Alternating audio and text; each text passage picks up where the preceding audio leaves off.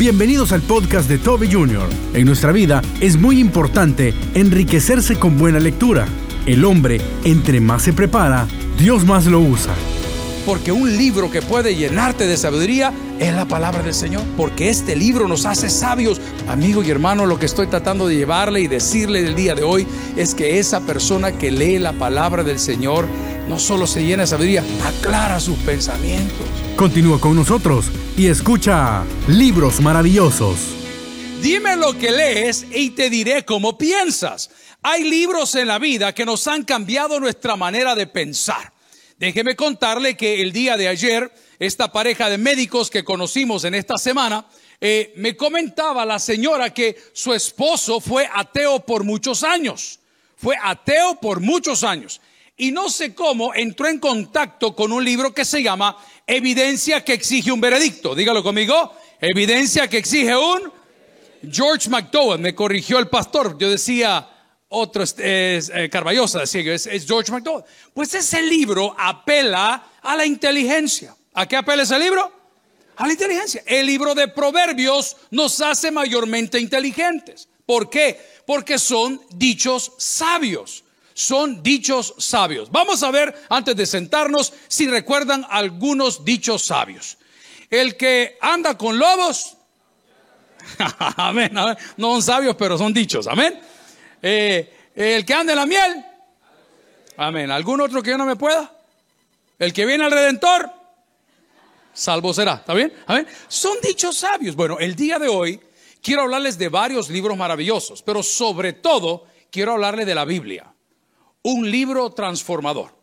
Incline su rostro y vamos a orar. Padre, gracias por el día de hoy. Gracias porque han celebrado, Señor, una fecha especial en muchos hogares. Nosotros estamos aquí para celebrar tu nombre. Inspira nuestros labios, permítenos que aprendamos de tu palabra y que tu Espíritu Santo fluya con libertad. Te lo suplicamos en el nombre del Padre, el Hijo, el Espíritu Santo y la iglesia. Dice, amén. Pueden sentarse, amigos y hermanos. Proverbios capítulo 1. Proverbios capítulo 1. El libro de Proverbios se le atribuye al sabio Salomón. Y a pesar de que fue un hombre muy sabio, eso no le privó de cometer muchos errores. Pero quiero contarle que la sabiduría muchas veces nace de los errores. Dígalo conmigo, la sabiduría nace de los errores. Es necesario muchas veces que cometamos errores para que con el paso del tiempo nosotros seamos sabios. En este caso, en el capítulo 1, la palabra del Señor dice, los proverbios de Salomón, hijo de David, rey de Israel.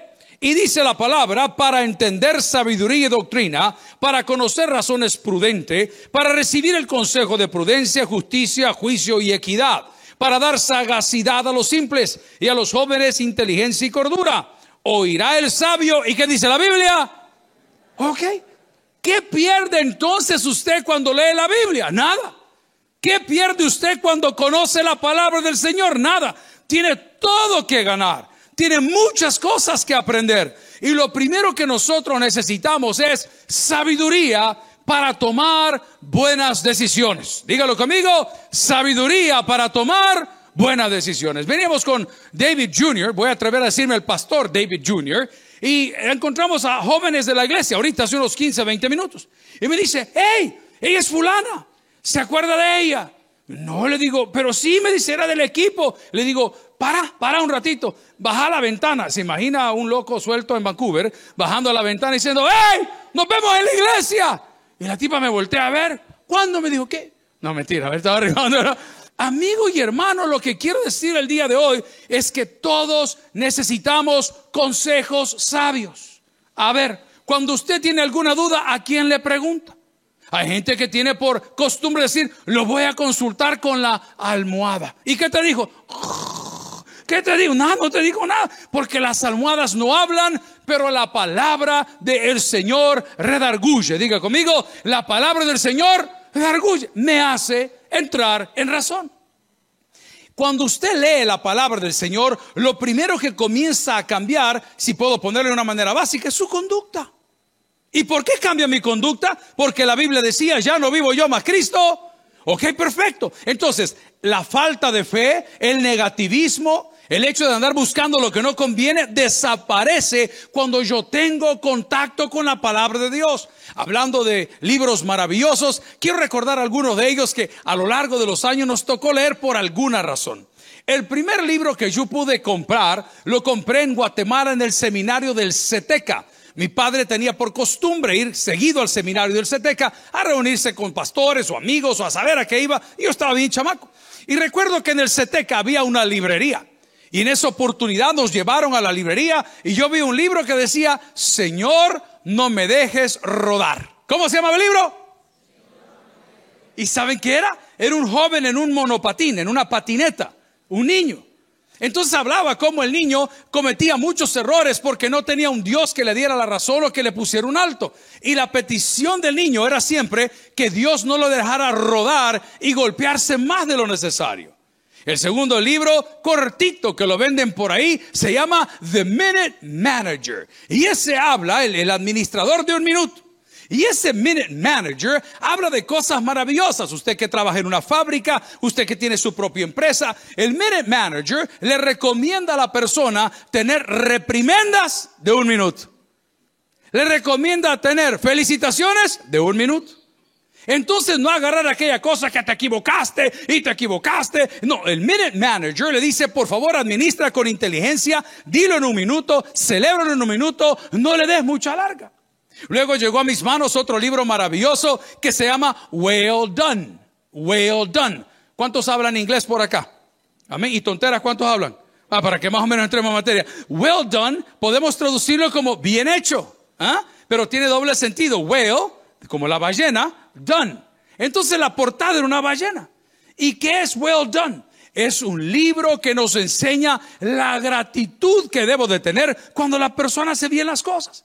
Entonces dice cualquier cosa que, hey, well done, good job. Qué bueno lo que estás haciendo. Y eso en administración ayuda a que el equipo de trabajo comience a caminar. Y esos libros poco a poco fueron formando carácter, fueron formando criterio, fueron llenándolo de sabiduría, pero ninguno de ellos como la palabra del Señor. ¿Y sabe por qué? Porque aquel que lee la palabra del Señor desarrolla su sabiduría. Vamos a la Biblia, segunda Timoteo capítulo 3, versículos 16 y 17. La palabra del Señor dice, toda la escritura es inspirada por Dios y que es útil. A ver, ve a su marido y dígale, inútil. La palabra de Dios es útil y su marido es un... un pan de Dios. ok, la palabra del Señor es útil. La palabra del Señor es como una navaja suiza. La palabra del Señor tiene una respuesta para cada pregunta. Para aquellos que están en el seminario teológico, lo felicito. Para aquellos que están aprendiendo o se osan predicar o se atreven a predicar, lo felicito. Y le voy a dar un consejo sencillo. El pastor necesita tener el diario, el periódico en una mano y la Biblia en otra. A ver, dígalo conmigo. El pastor necesita tener el periódico en una mano y la Biblia en otra. Porque todo lo que plantea el periódico, usted lo puede responder con la Biblia. Pero ¿cuál es el problema hoy? Que los pastores responden, con el periódico, estudian el periódico, pero no leen la Biblia.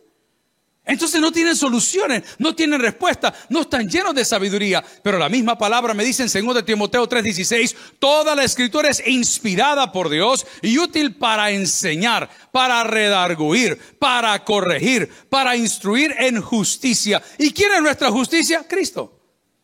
Nunca lo separe. Cristo es nuestra justicia.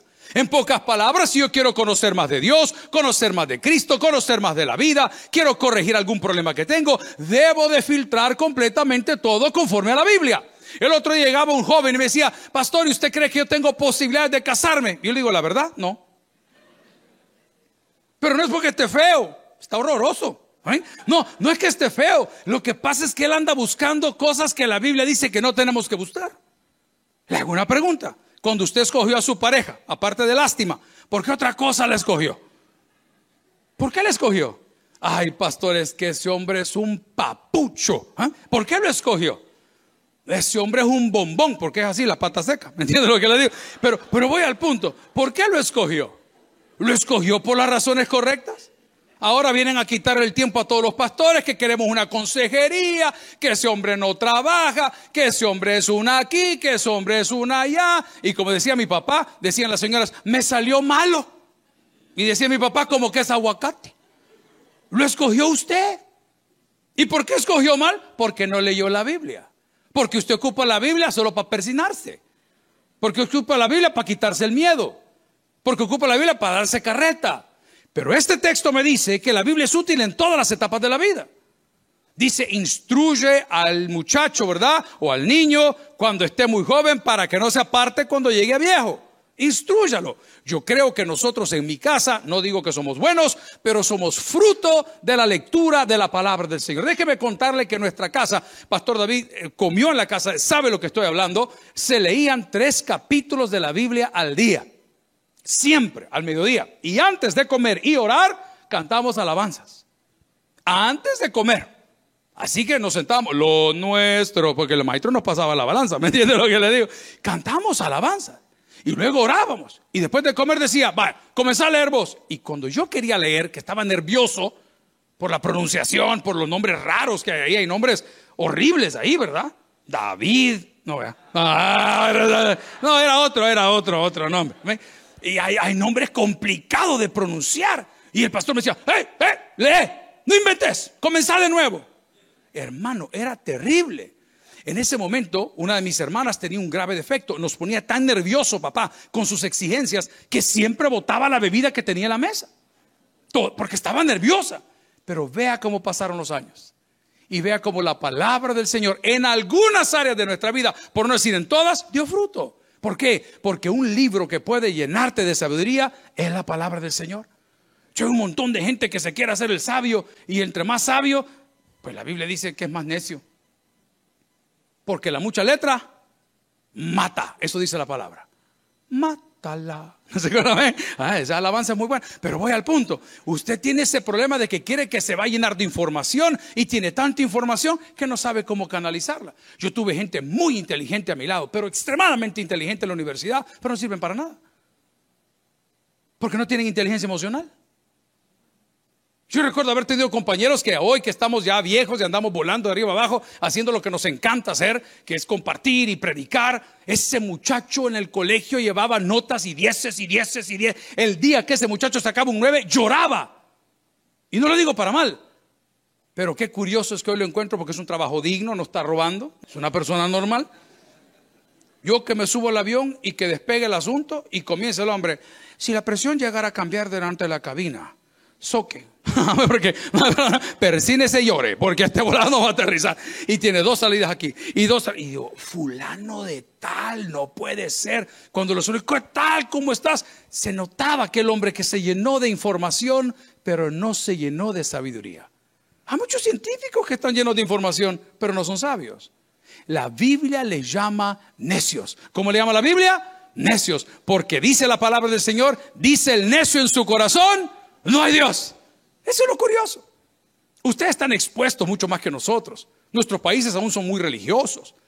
En nuestros países se permite ejercer pues la libertad de culto y usted puede tener lo que quiera, pero entiendo que aquí es bien delicado. Aquí no se puede llegar a una escuela a repartir una Biblia. Hombre, lo meten preso. Pero sí se puede hablar de ideología de género. Mire qué desmoder. Amén. Qué terrible. O sea, se puede hablar de una copa, no hablar de la otra.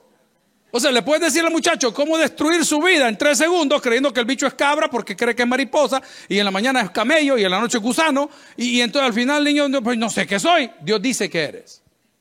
¿Y dónde lo descubro? En la Biblia. Let's go back to basics.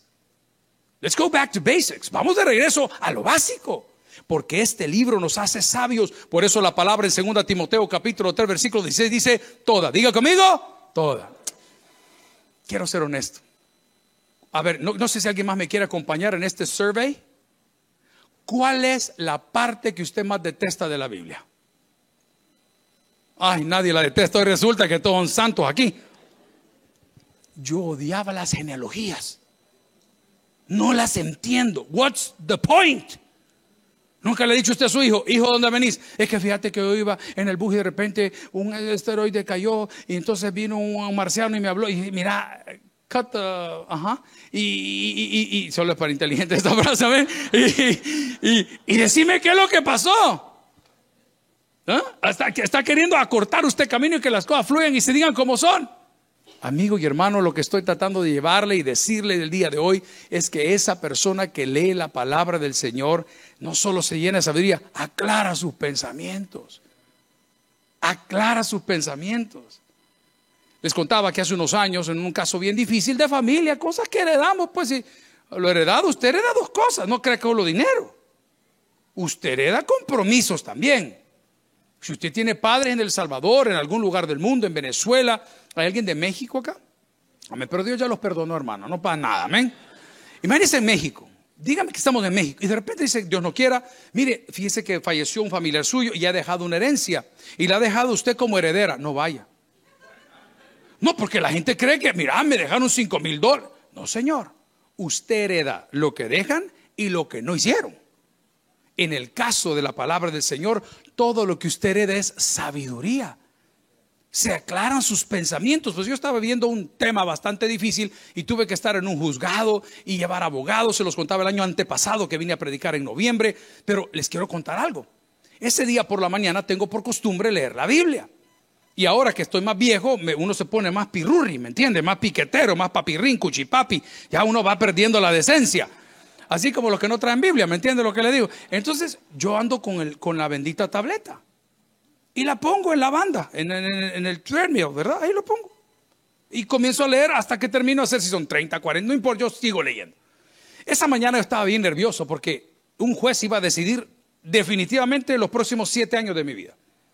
Siete años de su vida, literal. Si ese hombre golpeaba el martillo y decía, él es culpable, eran siete años privado de libertad. Literal. Ese año yo, me desperté pues con fe. No sé si ustedes tienen con fe. Amén aquí. Yo me desperté con fe y me fui a caminar a la banda y abrí la Biblia.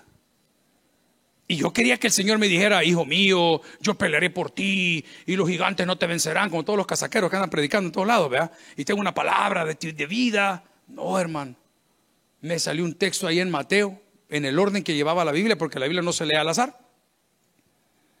y me decía, y cuando seas llevado delante del juez, ponte de acuerdo con tu adversario. No sea que tu adversario te entregue al alguacil y que el alguacil te metan al bote. Amén. Cuando yo leí eso, a mí eso me saltó. Pero yo estaba listo para la batalla, había ayunado, porque uno cuando está en fe, ayuna. Yo había ayunado, yo estaba listo para pararme delante del diablo y decirle, diablo, a ti te digo, sal fuera.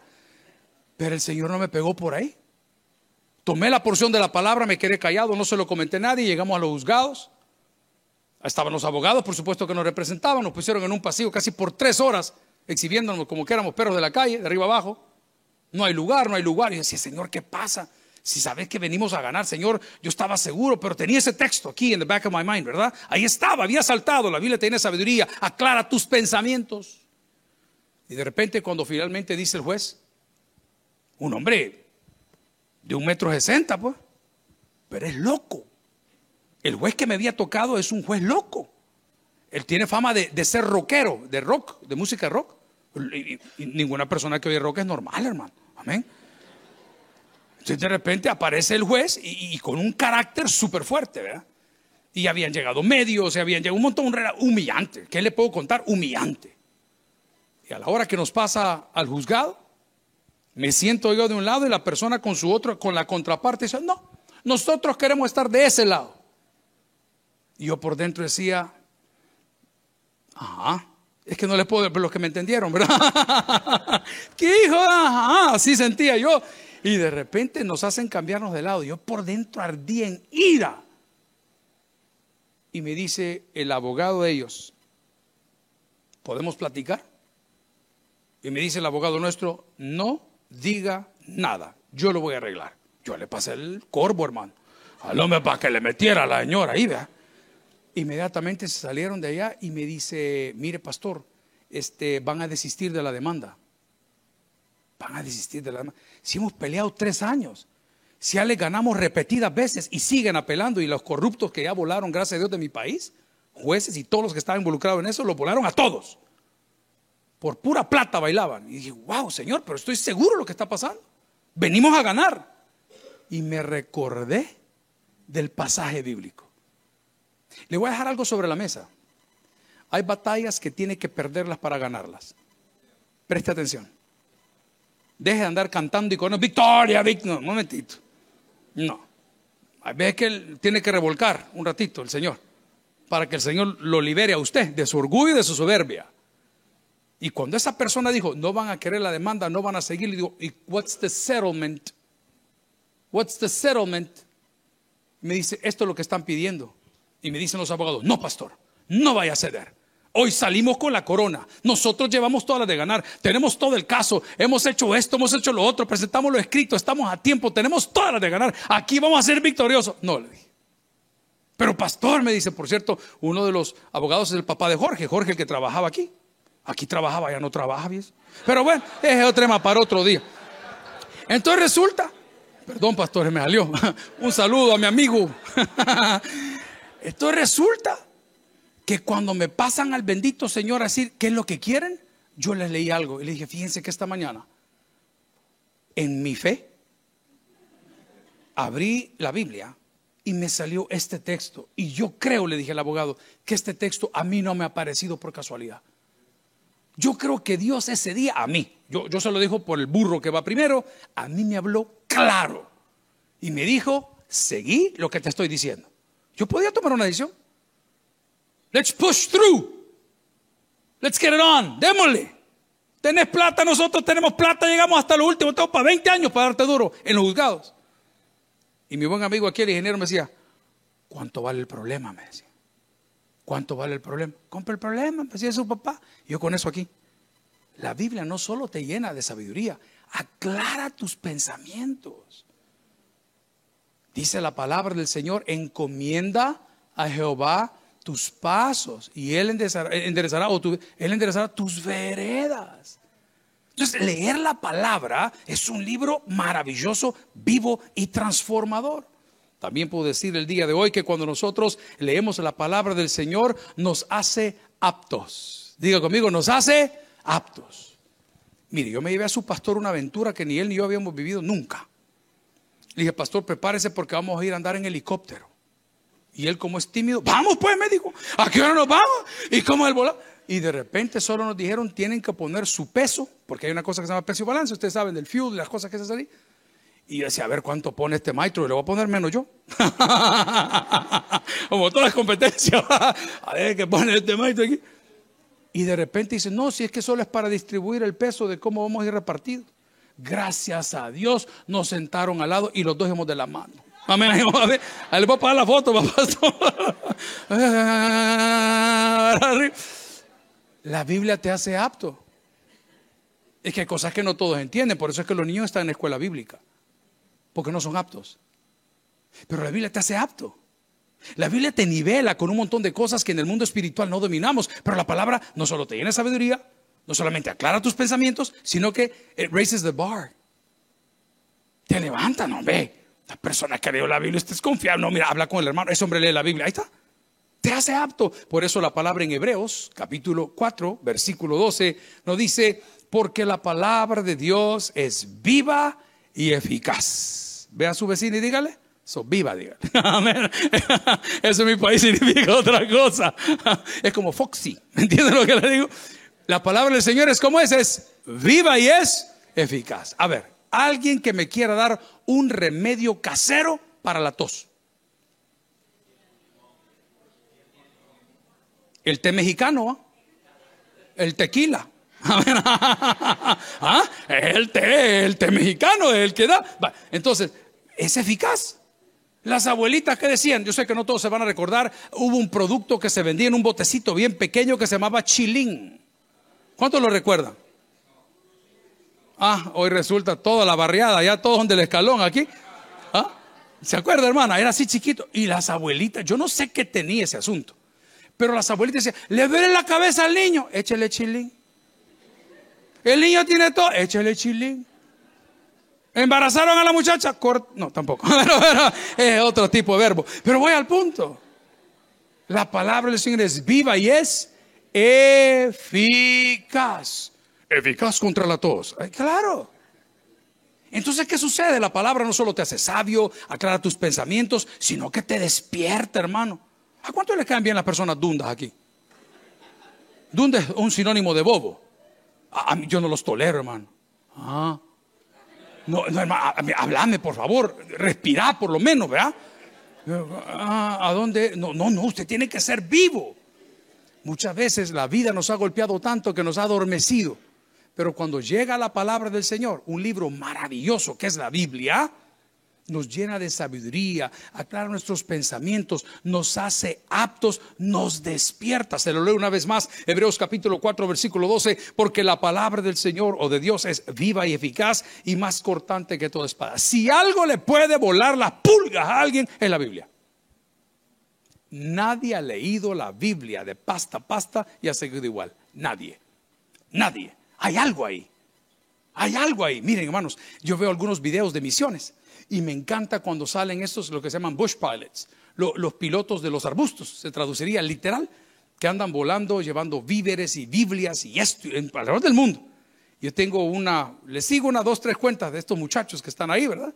Y me encanta ver cuando celebran cuando llega la copia de la palabra del Señor. Es impresionante. Hacen una fiesta con una copia de la Biblia. Y los del pueblo se reúnen y hacen una gran comilona y tamales y esto y lo otro. Y si fueran pupusas o tacos o arepas, impresionante hacen de todo. Porque ha llegado la palabra del Señor. ¿Por qué? Porque es viva y es eficaz y es más cortante que todo espada filo. Si algo te puede quitar un mal hombre de la vida, es la palabra del Señor. Yo comencé hablando de eso. El joven que me dijo, ¿usted cree que me voy a casar? Le dije, pues yo creo que sí. Pero la pregunta es, ¿con quién te quieres casar? El perfil ahí está en la Biblia. No me lo es que mire, pastor, yo tengo un problema, me van a disculpar, yo respeto, estoy en otro país, estoy en otra iglesia, estoy de visita y por eso hablo con libertad. Amén. Aquí no hay secoto, que no hay problema. Yo sufro mucho cuando nuestras hermanas de la iglesia se enamoran de extranjeros. ¿Por qué? Porque es rara la mujer que logra que el hombre llegue a la iglesia. Pero es bien común ver a la mujer salir de la iglesia porque se la llevó un hombre. ¿Si alguien entendió la doctrina? Rarísimo. Y yo recuerdo a nuestros predicadores cuando éramos muy jóvenes, cómo ellos nos motivaban y decían, no va a poder usted subir una persona con esa facilidad como esa persona lo va a poder bajar a usted. No os unáis en yugo desigual con los incrédulos. Pero pastor, yo lo voy a convertir, pero en padre. Porque el Evangelio tiene un efecto tan hermoso. Hay personas que decía el pastor general que no pueden dormir. Lea la Biblia, decía. Ya va a ver, tres versículos. Qué chulo, qué chulo, qué chulo, qué chulo. He dormido. Claro. La palabra del Señor es poderosa en todas las áreas que usted pueda ponerla. Ahora le pregunto y le hago un examen. ¿Cuántos versículos de la Biblia usted conoce de memoria? Ay, pero si le pregunto a la canción de se las puede toditas. Las narra hasta cuando duerme.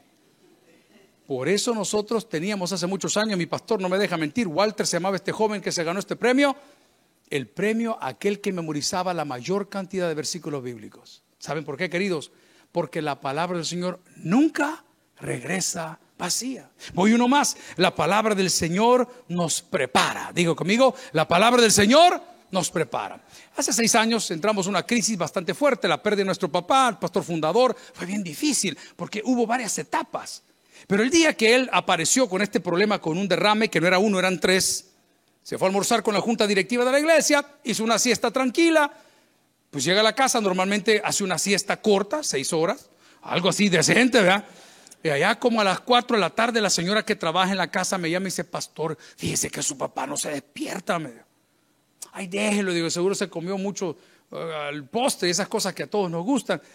Vaya, me dice, si llegamos otro ratito más y no se despierta, me llama. Seis y media, cuarto a las siete de la noche, bastante similar al, clima que tenemos hoy. Dice, mire, pastor, su papá no se despierta. Bueno, háblele al doctor. Carlos se llama el doctor, y, nos vemos en la casa, no somos vecinos, pues cruzamos la puerta y llegamos. Cuando lo comenzamos a ver, lo vimos todo, todo, adormecido, pero todo adormecido. Y le digo, papá, ¿te siente bien? No, sí, me dijo, ah, déjame dormir, déjame dormir, déjame tranquilo, déjame dormir.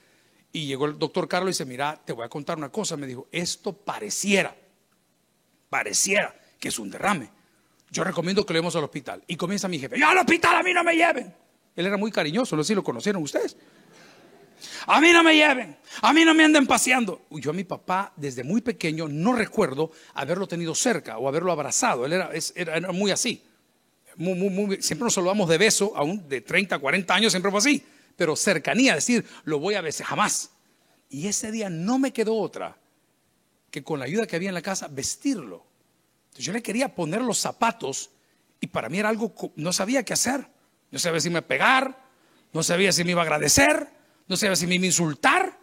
Pero yo con un palo lo ponía así de lejos. Hay que ver cómo le sale. Hasta que se lo logra y lo llevamos al hospital. Cuando vamos al hospital le toman todas las cosas que les toman allá, solo la temperatura porque no hay nada. Le ponen el bola y de repente dice, mire, esto vamos a hacerle un TAC y necesito que me firme este release form. Ok, le digo yo, estaba mi hermana conmigo, mi hermana mayor. Ella ha estado desde antes de la eternidad, antes del, jardín del Edén, ella tenía juguetes ahí. Y, y recuerdo que le digo, ¿y qué hacemos? ¿Y qué hacemos? Firma, me dijo. Firma, firma voy, dije yo. No, pero firma, entonces hagamos una cosa, firmemos los dos. Porque todos tenemos un hermano enfermo en la calle, no, no tengo un hermano enfermo. Siempre hay un loco, ¿verdad? Ustedes mataron a mi papá. Ustedes saben cómo son las bullas. Y recuerdo que nosotros firmamos y hicimos esta pregunta. Doctor, ¿qué va a suceder después que le hagan su TAC? Bueno, si es un derrame, tenemos que quitarlo. Le explico, yo no soy médico. Una gotita pequeña de sangre en el cerebro hace estragos porque irrita el cerebro. Lo hace blur, lo hincha. Entonces tienen que abrir y aspirar esa gotita. Lo duro fue que al hombre le cortaron un pedazo del cráneo de este lado lo destaparon y a través, un doctor Lobo, un muchacho excepcional, bastante joven para su profesión, a través de una máquina, nos cobró toda la cuenta. Una máquina de Sí, sí, ¿ustedes qué creen que era? El hombre se tiró una cirugía con un robot, con un robot. Y me dice, Toby, tenemos un problema. No es un derrame, son dos y en la parte de arriba de la cabeza hay una muestra que pudiese ser, pero ahí yo no quiero hacerlo. Y le pregunto, doctor, ¿qué puede pasar? Dice, bueno, él puede salir sin visión, puede salir sin hablar, puede que no recuerde absolutamente nada, o puede que salga normal. Le digo, pero what are the chances? ¿Cómo cree usted que va a suceder esto? No tenemos por seguro nada. Nos cuenta el doctor Lobo que cuando lo tenía en la sala, era bien hermoso mi papá, ¿no? Y el hombre estaba inquieto porque no están sedados. Totalmente, no están dormidos es la palabra, están sedados. En pocas palabras, él balbucea y habla y dice que el hombre estaba inquieto. El doctor Lobo profesaba en aquel entonces una fe tradicional. Y dice que cuando ese hombre comenzó a moverse en la mesa, que no haya más que hacer porque nadie lo detenía, él comenzó en sus palabras a rezar. Él le dijo, Señor, usa mis manos para que este proceso pueda salir bien, para que este asunto vaya para allá. Y, de repente dice que entró una calma increíble. Y cuando se despertó el pastor, lo primero que me preguntó fue, mira, ¿y mi carro? Me dijo. El médico me preparó.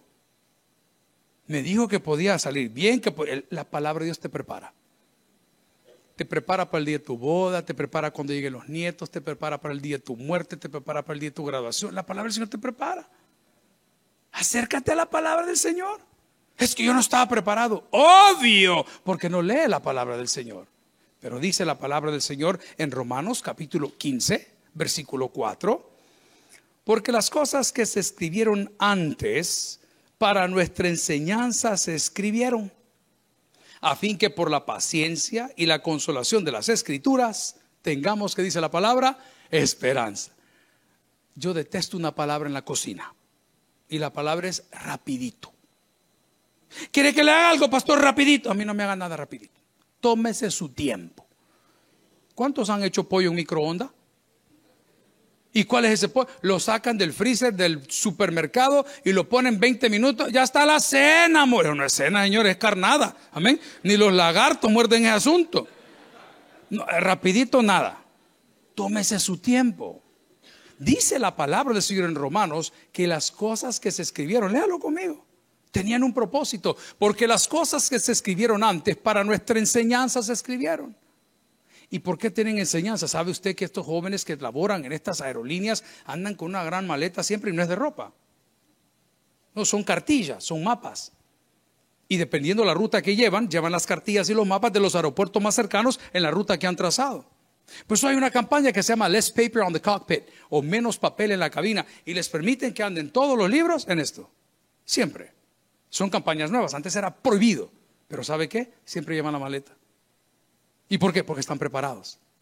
Porque si se acaba la batería, si hay una interferencia, si se quiebra el iPad, si no logro conectar, si no tengo el Wi-Fi de a bordo, y entonces voy a la palabra. Usted no sabe qué hacer, vaya a la palabra. ¿Por qué? Lo hace sabio, lo hace apto, le aclara los pensamientos, lo prepara, lo motiva, y finalmente, amigo, la palabra del Señor nos fortalece.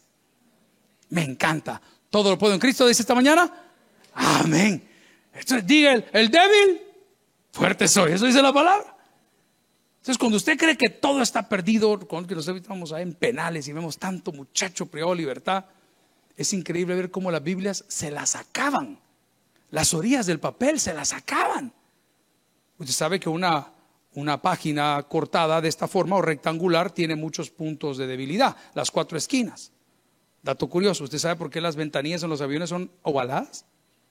Es por eso, porque tiene menos puntos de presión en la cabina. Una ovalada es menos. Ellos se acaban los libros, se los acaban de las orillas, se los acaban de leerlo y leerlo y leerlo. ¿Por qué? Porque se han dado cuenta que la palabra del Señor nos fortalece. Déjeme leerle la palabra en primera de Pedro capítulo 2, versículos 2 y 3. La palabra del Señor dice, desead como niños recién nacidos. Santo Dios. ¿Cuántos han tenido hijos por acá? ¿Cómo pide un niño recién nacido? ¡Ja! Eh, eh, eh, como su marido y la vecina, ¿verdad? ¡Qué terrible! Y el muchachito no se calla hasta que le pone el pepe. Ok, dice la palabra, léalo conmigo. Desead como niños recién nacidos la leche espiritual no adulterada, para que por ella crezcáis para salvación. Siguiente versículo, si me ayudan. Y dice la palabra, si me acompaña por ahí, si es que habéis gustado la benignidad del Señor. ¿Cuál es la benignidad del Señor? La salvación. Es lo mejor que Dios te pudo dar no son los papeles, no es la casa, no es la, no, es tu salvación. El día de hoy quiero recordarte que la palabra del Señor no solamente nos fortalece, la palabra del Señor no solamente nos prepara, la palabra del Señor no solamente nos hace aptos, la palabra del Señor no solamente nos hace doctos, la palabra del Señor no solamente aclara tus pensamientos, la palabra del Señor nos hace sabios. Ahora te pregunto, ¿cuál será tu excusa hoy? Para no leer la palabra del Señor. ¿Cuál va a ser el pero? Yo siempre que salgo de viaje al ingeniero le llevo las revistas de los reviews de los carros y siempre procuro mandarle una, si a veces han sido dos. Mira, este carro no sirve, este carro tiene este problema, el lemon law de lo demás y esto. ¿Por qué? Porque usted está, está en la jugada, usted sabe que hay una oportunidad. No, no compro porque eso no sirve. Esa es la palabra del Señor. Es por eso que el proverbio nos decía al inicio de nuestra lectura, los proverbios de Salomón, hijo de David, rey de Israel. ¿Para qué iglesia? Léalo conmigo. Para entender sabiduría y doctrina, para conocer razones prudentes, para recibir el consejo de prudencia, justicia, juicio y equidad, para dar sagacidad a los simples y a los jóvenes inteligencia y cordura. Versículo 5, usted que es sabio, oír el sabio y aumentar el saber y el entendido que dice la palabra, adquirirá consejo. Amigos hermanos, hay libros maravillosos en la vida. Antes de morir, papá me pidió un favor me dijo que le fuera a comprar dos libros. El Conde de Montecristo. ¿Alguien lo ha leído alguna vez? Mentira, se hacía el gran volado, ¿eh? Amén. Y me dijo, vas a tener uno tú y voy a tener uno yo. Y vamos a leer los dos a la vez y vamos a discutir qué es lo que estamos leyendo. Yo en mi vida hubiese comprado ningún libro de ningún conde. Yo quería el bombón de la semana. ¿No se acuerdan del periódico que sacaban esa mujer ahí? Y fui a comprar el bendito libro y lo comenzamos a leer. Lamentablemente no lo terminamos de leer. Pero ese libro, en sus últimos días, nos unió. El libro que te estoy proponiendo hoy te va a unir con tu familia, te va a unir con tus amigos, te va a unir con tus hermanos, pero principalmente te va a unir para con Dios. Termino diciendo, el que tiene oídos para el que oiga, vamos a orar. Si el mensaje ha impactado tu vida, puedes visitar www.tabernaculo.net y sigamos aprendiendo más de las enseñanzas del pastor Toby Jr. También puedes buscarlo en las redes sociales, en Instagram, Twitter y YouTube como Toby Jr. Taver y en Facebook como Toby Jr. No te pierdas nuestro siguiente podcast.